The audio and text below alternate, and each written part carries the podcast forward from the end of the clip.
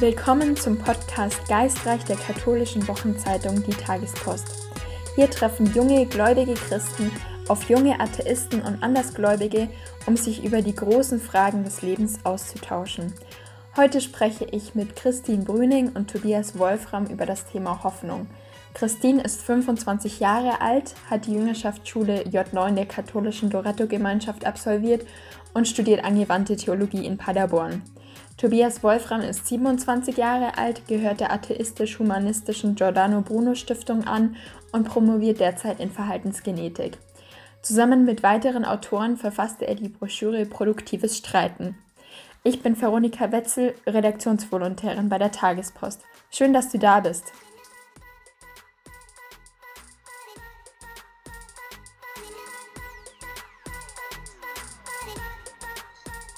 Hallo Tobias, hallo Tini, freut mich sehr, mit euch beiden heute zu sprechen.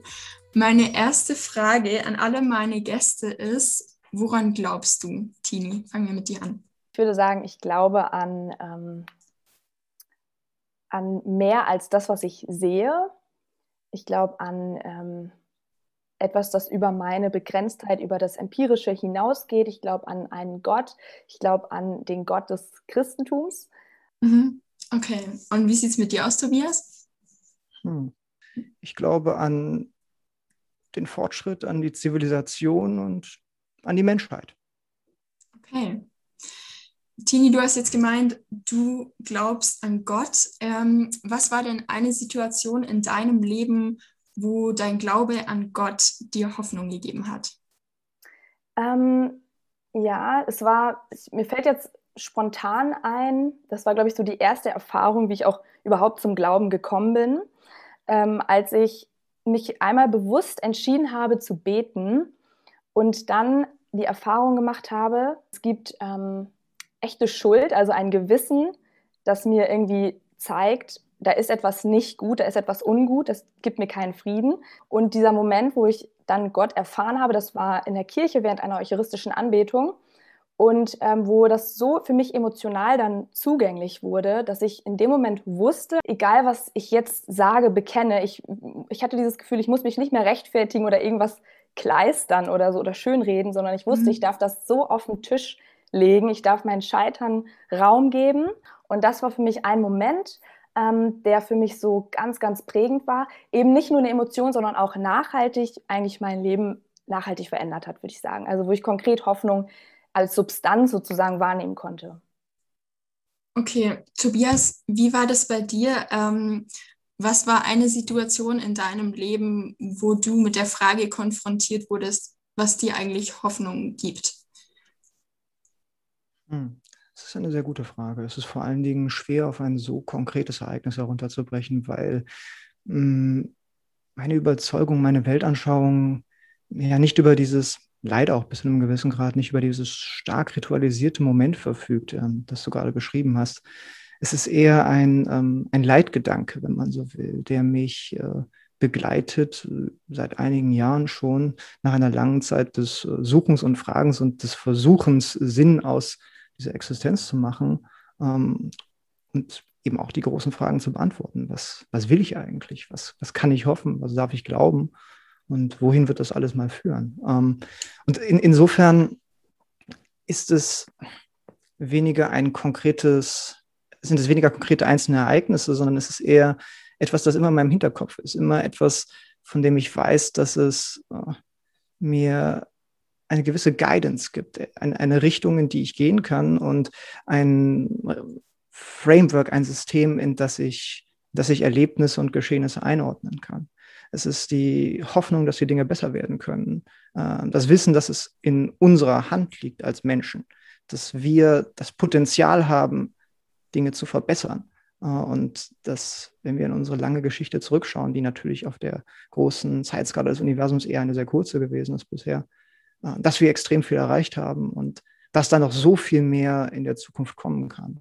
Ich glaube, das ist es, was mir Hoffnung bereitet und was auch gelegentlich ein Gedanke ist, der mir im Alltag Trost gibt, wenn auch, wie gesagt, nicht in dieser klaren, ritualisierten Form. Mhm. Ja, ich finde das unheimlich spannend, weil letztendlich hat ja jeder Mensch irgendwie auch äh, Krisensituationen in seinem Leben. Und für Christen ist Gott die Hoffnung, weil wir ja glauben, dass, dass Jesus durch seinen ähm, Kreuzestod ähm, alles Leid überwunden hat. Und ich finde es dann unheimlich spannend, einfach zu hören, was ist für Atheisten ähm, diese letzte Hoffnung, wenn sie gerade, wenn alles Gute eigentlich wegbricht. Ja, also ich glaube, man kann einerseits natürlich nicht über den Atheisten generell sprechen oder den Atheismus. Es ist ja schon ein sehr weites Feld von Individuen, die sich letzten Endes primär eben durch ihre Abwesenheit des Glaubens vereint sehen. Letzten Endes kann ich insofern keine Aussage für ähm, ein großes Spektrum an Individuen geben, sondern primär nur für mich reden. Und aus meiner ganz eigenen Perspektive muss man, glaube ich, schon ganz ehrlich eingestehen, dass äh, die, die christliche Sicht der Dinge die beruhigendere ist, die, die einen dazu befähigt, besser mit dem umzugehen, besser mit dem zufrieden zu sein, über das man verfügt, in die man sich leichter zurückziehen kann und die damit wahrscheinlich auch über viele Jahrhunderte, viele Generationen hinweg die rationalere Wahl gewesen ist in einer gewissen Weise, wenn man tatsächlich allein auf sein eigenes Wohlbefinden hin optimiert hat. Aber für uns als Spezies, als Ganzes, ist es, glaube ich, nicht so zielführend, wenn wir versuchen, uns hinter falschen Hoffnungen zu verstecken. Hinter Hoffnungen, die, wenn, das würde ich jetzt mal so dreist sagen, man länger darüber nachdenkt, sich als irreal erweisen, sondern man muss die teilweise sehr grausame Realität mit einem realistischen Blick wahrnehmen. Und wenn man das tut, das ist der erste Schritt, um sie zu verbessern. Das ist die wirkliche Grundlage, um ernstlich zu hoffen, dass man weiß, wie schlimm es wirklich um die Dinge steht. Mhm da kann ich, ähm, das kann ich gut, da kann ich gut mitgehen. Ich hatte nämlich jetzt letztens erst ein Gespräch darüber. Du hast jetzt, Tobias, gerade auch gesprochen davon, dass man, wie schlimm die Situation, hast du gesagt, wirklich ist, dass man das auch anschauen kann. Und ich glaube, die schlimme Situation, ähm, ich weiß nicht, wie du die jetzt genau definierst, aber die würde ich jetzt nämlich benennen, also die würde ich auch keineswegs verleugnen, die würde ich benennen als, oder der Ursprung von Leid und so weiter. Ich glaube, der ist unter anderem auch das menschliche Herz. Damit will ich sagen, dass ich glaube schon, dass der Mensch ähm, grundsätzlich gut ist. Das ist auch zutiefst christlich, diese Annahme, dass der Mensch ähm, gewollt ist zumindest und geliebt und eine Würde hat, die ihm zuteil wird. Aber genauso würde ich auch nicht verleugnen, dass ähm, der Mensch auch fähig ist zu Schlechtem. Das sehen wir in der Welt, darüber braucht man nicht diskutieren. Und ich glaube, der, ähm, die Ursache von, von, von Leid und von schlechten Dingen in der Welt, die wir vorfinden, ist eben eigentlich gegründet im Herz des Menschen, dass diese Willensfreiheit hat, sich für oder gegen das Gute, die Liebe, das Konstruktive zu entscheiden. Und ähm, deswegen bin ich da total bei dir, dass man realistisch einschätzen muss, es gibt eben etwas wirklich Schlechtes, etwas Schlimmes. Und ich würde es aber konkret eben benennen als, dass es beim Menschen, bei mir selbst anfängt. Und ich glaube, dass ich mich selbst, wenn ich als Mensch das Problem bin, die Spezies Mensch mitunter das Problem ist, nicht nur. Wir können genauso viel Tolles auch hervorbringen, mit Sicherheit, natürlich. Ähm, aber ich glaube, dass ich mich, um in einem Bild das mal auszudrücken, nicht selber, wenn ich jetzt sozusagen im, im Sumpf bin, am Schopf packen und herausziehen kann. Und dass ich nämlich in diese Situation hinein einen Erlöser eigentlich brauche, so einen perfekten Menschen, ähm, der mich sozusagen in diesem Sumpf in diesem Schlechtsein auch, nicht nur, annimmt. Und dann ist er ja im christlichen Verständnis dieser liebende Erlöser, dieser gute Vater, ähm, der uns dann herauszieht, weil ich mich eben nicht selbst herausziehen kann aus einem Sumpf, um in diesem Bild zu bleiben. Ähm, und da würde mich total interessieren, ähm, wie siehst du da Hoffnung oder was ist für dich die Rettung ähm, eben von diesem, wie du es selber benannt hast, Schlechten, das man anschauen muss und das es zu überwinden gilt? Hm. Naja, also so wie du das gerade beschrieben hast, würde ich da ja auch weitenteils mitgehen. Ich äh, würde auf der Ebene des Individuums wirklich nicht bestreiten wollen, dass es im Großen und Ganzen die weisere, rationalere, schwer zu sagen, aber dass es jedenfalls aus eigennütziger Perspektive durchaus vernünftig klingt, was du beschreibst. Und ähm, wenn ich persönlich es ist schwer, es auf einen Punkt zu bringen, aber ich, ich meine, wir, wir leben in einer Zeit, gerade in den westlichen Gesellschaften, in der viele Menschen unter Depressionen leiden, in der viele Menschen unter Richtungslosigkeit leiden, unter einem Nihilismus und nicht zuletzt auch unter diesem schrecklichen, hm, ja auch heute durch den Ökologismus äh, stark vorangebrachten Gedanken, dass wir im Grunde genommen äh, als, als Spezies selbst ein Fehler gewesen sind. Dieser auch zutiefst antihumanistische Gedanke, der viel, äh, der, der auch vieles intellektuellen äh, Denkens und Wirkens unserer Zeit durchdringt. All das sind sicherlich bis zu einem gewissen Grad auch Phänomene, die sich durch diese Sehnsucht nach einem großen Narrativ erklären lassen, durch, dieses, durch diese Abwesenheit dessen, was du gerade beschrieben hast, dieses äh, Motivs ähm, das, äh, und dieses Systems, das das Christentum bereitgestellt hat. Nur weiß ich nicht, ob wir, ob es tatsächlich in der heutigen Zeit durch all unsere wissenschaftlichen Erkenntnisse ähm, in der Breite noch die Wirksamkeit entfalten könnte, die es vor 100 oder 200 Jahren entfaltet hat.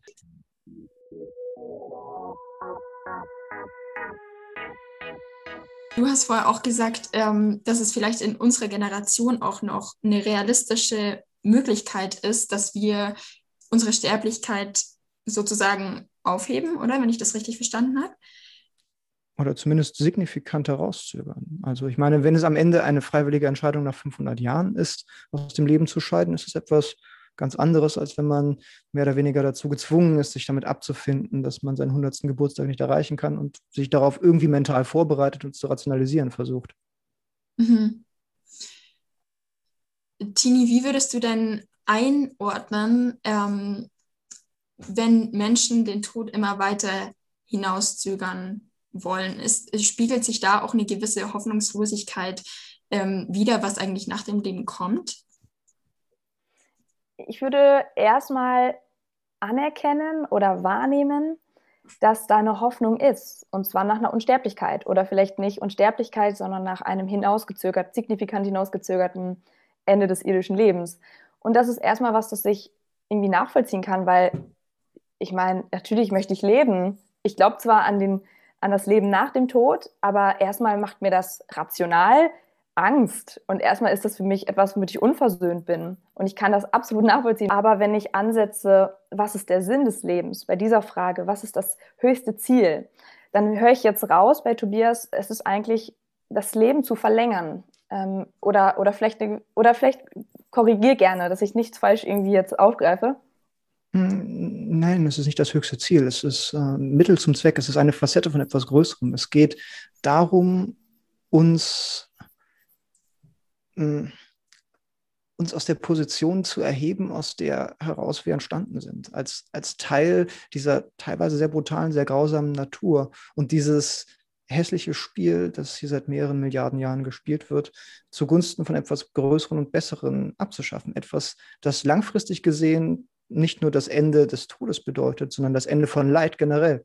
Eine Welt, in der all diese Grausamkeiten, die existieren, gegenwärtig, ähm, nur noch Geschichten aus der Vergangenheit sein werden, die Menschen gar nicht mehr oder auch allgemein empfindungsfähiges Leben gar nicht mehr zu verstehen in der Lage sein wird all das da draußen, wenn wir nachts an den Himmel gucken, all diese Sterne, all die Exoplaneten, die um sie herumkreisen, all das zu besiedeln, mit Leben zu füllen, alles zu erfüllen mit, nun ja, Sinn. Ich glaube, das ist es eigentlich, worauf es hinausläuft. Wir sind, wir sind unser Sinn. Wir müssen ihn uns schaffen. Und dafür haben wir noch sehr, sehr viel Zeit vor uns. Aber wir sind, glaube ich, gerade an einem kritischen Punkt angelangt, an dem wir grundsätzliche Entscheidungen treffen müssen, wie unsere Zukunft als Spezies aussehen, äh, aussehen kann, aussehen soll. Mhm. Und also wenn ich, wenn ich da zuhöre, dann höre ich eigentlich Hoffnung, dann höre ich eigentlich auch eine Beschreibung oder eine Sehnsucht, ähm, die beschrieben wird, die ich auch nachempfinden kann. Ich glaube, das ist auch im Menschen hineingelegt eigentlich. Ich nenne diese ähm, Beschreibung de facto die Sehnsucht nach Himmel, eigentlich der Unterschied ist eben über das Diesseits hinaus denke und glaube. Und, ähm, und die frohe Botschaft oder diese Hoffnung, die ich habe, das ist ja das Thema, die Hoffnung, ist eben, dass ich mich nicht, ähm, eigentlich ist die Hoffnung ein geheiltes Herz, um es mal ganz stark runterzubrechen. Ein Herz, das heilt, das dieses Leben in Fülle, diese Heimat findet, dieses ähm, wie wir es in Beziehungen ja oft merken. Da gibt es Verwundungen, da gibt es Trigger, alles, was Gemeinschaft auch so mit sich bringt. Und da ganz vollständig wieder zu werden, ganz heil und beziehungsfähig de facto. Und ähm, das ist für mich eigentlich die Hoffnung auf ein geheiltes Herz ähm, und auf die Heimat bei Gott, Himmel, nennen wir es eben auch ganz fromm im Christentum. Und ähm, deswegen aus meiner Perspektive heraus ist es natürlich irgendwo, hm, schade oder irgendwo so, hm, ja, ich glaube, da gibt es noch mehr. Das, das merke ich auch beim Zuhören in mir. So eine Regung von, ah, wenn es nur das Diesseits ist und immer ständiges Intervenieren und sich so bemühen und am Ende, am Ende dann nur einen kleinen Fortschritt sehen. Natürlich, ich, ich feiere die kleinen Erfolge und Fortschritte, aber eben diese Hoffnung, die ich habe auf das, über das Diesseits hinaus, ist für mich total heilsam und befähigt mich auch im Hier und Jetzt ein Leben in Fülle, äh, zu leben. Und diese Ewigkeit, nach der du, glaube ich, auch dann irgendwo strebst, um es jetzt mal so auszudrücken, einfach, ähm, die bricht für mich schon jetzt an durch mein Glauben, weil ich bin jetzt schon unsterblich durch mein christliches Verständnis, weil Jesus für mich schon gestorben ist und ich äh, diese Erlösung von Schuld und Sünde und Tod schon annehmen durfte. Und in dem Sinne hat das Leben in Fülle und die Ewigkeit für mich jetzt schon begonnen. Sonst wäre sie ja auch nicht ewig. Also das impliziert ja das Wort Ewigkeit. Sie beginnt jetzt und endet nie. Ja. Genau. Es, es, es, klingt sehr reizvoll und äh, für das Individuum auf jeden Fall wunderbar, wie, wie, schon gesagt. Aber es ist der faustische Geist, das ewige Streben nach mehr, die Unzufriedenheit mit dem Bestehenden, die uns vorangebracht hat. Und wenn wir tatsächlich einfach in Zufriedenheit verharren würden, in einer Weltanschauung, die uns befähigt, glücklich im Moment zu sein, wäre das sicherlich sehr schön. Aber Hätten wir vor 10.000 Jahren diesen Punkt erreicht, dann würden wir heutzutage immer noch eine Lebenserwartung von 35 Jahren haben und mit Mühe und Not uns durch die Realität plagen. Wir wären vielleicht trotzdem irgendwie zufrieden mit dieser Realität, aber ich weiß nicht, ob ich, wenn ich die freie Wahl hätte, die Gegenwart mit ihrer permanenten Unzufriedenheit und ihren Risiken, ihren Depressionen und all dem gegen die Zufriedenheit in einem 30-jährigen, 40-jährigen, aber doch objektiv viel, viel unangenehmeren Leben tauschen würde. Insofern deswegen bin ich nach wie vor der Ansicht, es, es, es haftet dem Ganzen etwas sehr Schönes, aber langfristig für uns als großes Ganzes nicht zufriedenstellendes an. Insbesondere, wenn wir eben davon ausgehen, dass es nicht zutrifft. Ich glaube, das ist der zentrale Punkt. Wenn, wenn, es, wenn das christliche Weltbild zutreffen würde, dann, dann würdest du natürlich vollkommen recht haben und dann wäre auch dieses ganze Streben, danach mehr aus dem Bestehenden in dieser Welt zu machen, verfehlt. Warum sollten wir es tun? Wenn es doch ja. wirklich nur eine Prüfung für das Danachkommende wäre, wo das ein Vorspiel, wenn man so will.